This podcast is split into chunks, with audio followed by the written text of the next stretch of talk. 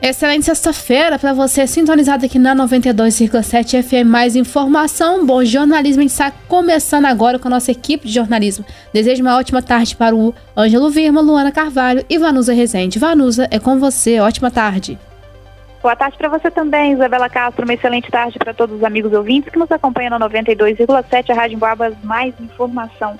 No ar, jornalismo em destaque, aquele momento que a nossa redação se reúne com os destaques aqui da cidade e também da região. Duas horas e oito minutos, o Ângelo abre para gente com destaque nacional, falando sobre a cesta de Natal, que está mais cara. Oi, Ângelo, boa tarde para você.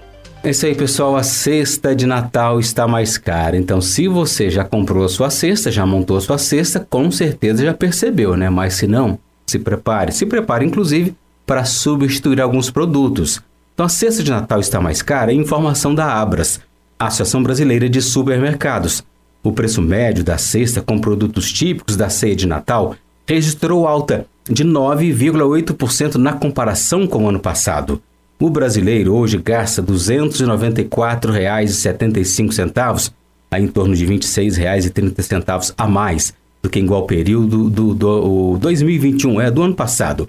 Esses dados da Associação Brasileira de Supermercados apontam que a cesta é composta por 10 produtos, Dentre eles, aves natalinas, azeite, caixa de bombom, espumante, lombo, panetone, pernil, peru, cidra e tender. O preço médio tem como referência os valores atuais dos supermercados, que certamente estão com ofertas e promoções aí nas vésperas de Natal.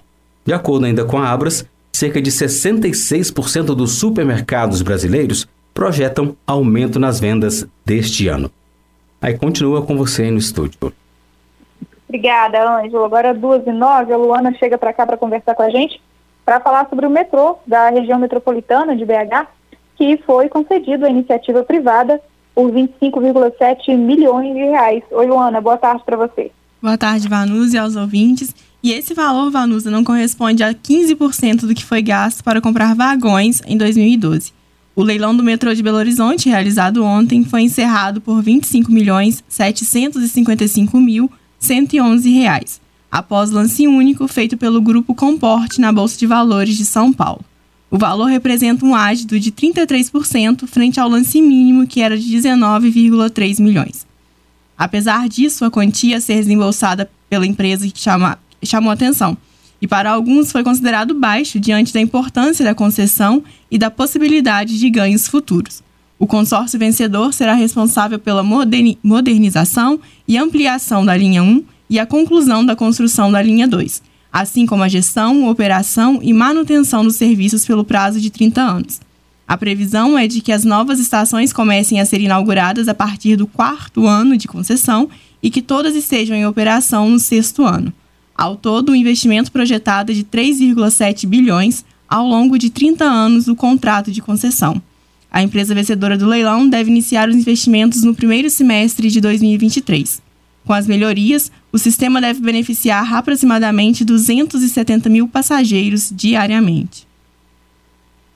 Certo, Luana. Obrigada pelas suas informações com polêmicas aí nessa concessão. Mais um. Então, agora dessa vez o metrô de Belo Horizonte. 2 horas e 11 minutos.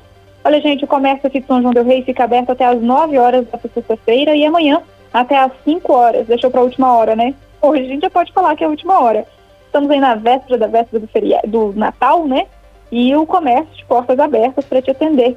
Ontem à noite nós tivemos chuva, né? No horário de especial do, do, de atendimento do comércio, aqui em São João, bastante chuva, mas ainda assim um movimento intenso nas lojas de São João del Rei. Hoje é o último dia que os comércios aqui da cidade ficam abertos até as 9 horas. Amanhã, gente, véspera de Natal, aí o funcionamento, né, vai até as 5 da tarde. Abre 9 e vai até 5. No dia 25, o comércio estará fechado. As trocas aí a partir do dia 26, que inclusive o horário voltará ao normal, entre 9 da manhã e 6 da tarde. Não pode funcionar por duas semanas em horário especial de Natal, né? O Cindy Comércio também informou que no dia 1 de janeiro o comércio de São João del Rei estará fechado. Já no dia 2, o horário de funcionamento será entre meio-dia e 18. A Prefeitura de São João del Rei não abriu nesta sexta-feira e retorna com os atendimentos na próxima segunda. De acordo com a empresa responsável pela coleta de lixo, no sábado haverá coleta normalmente, como aconteceu nesta sexta. No domingo, nem mesmo na área central haverá coleta, viu, gente? Vale lembrar que a Guarda Municipal e a UPA mantêm funcionamento em 24 horas por dia.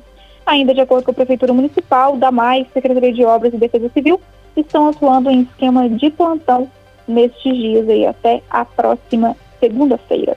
Duas horas e três minutos e nesse clima de Natal, a gente volta a falar com a Luana sobre o Natal Cultural Semig, que tem programação especial na cidade aqui vizinha, em Tiradentes.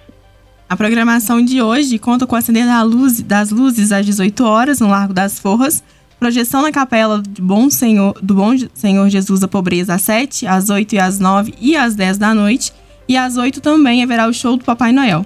No sábado, no Largo das Forras, às 18 horas, acender das luzes e parada de Natal com a saída programada do Centro Cultural Ives Alves, às 19 horas. Cantata As Pastorinhas e no domingo, para encerrar, às 18 horas, acender das luzes e projeção na Capela Bom Senhor Jesus da Pobreza, das 19 às 10 horas da noite.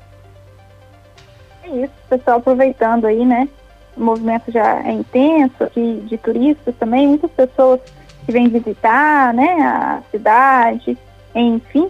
Então tem como aproveitar essa programação especial. 2 horas e 14 minutos, esse foi o nosso Jornalismo em Destaque, que volta depois do Natal. Segunda-feira, a partir das 14 horas, aqui nas ondas da 92,7. Muito obrigada a todos pela audiência. Continuem por aqui, daqui a pouquinho estou de volta juntamente com Isabela Castro, a quem eu agradeço os trabalhos técnicos. Valeu, Isa, é com você. Abraço, Vanus. Um abraço para você, para Luana, para o Ângelo e, claro, para os amigos ouvintes que estão aqui na sintonia da 92,7. A gente conta com a sua companhia ao longo de toda essa sexta-feira. Ótima tarde.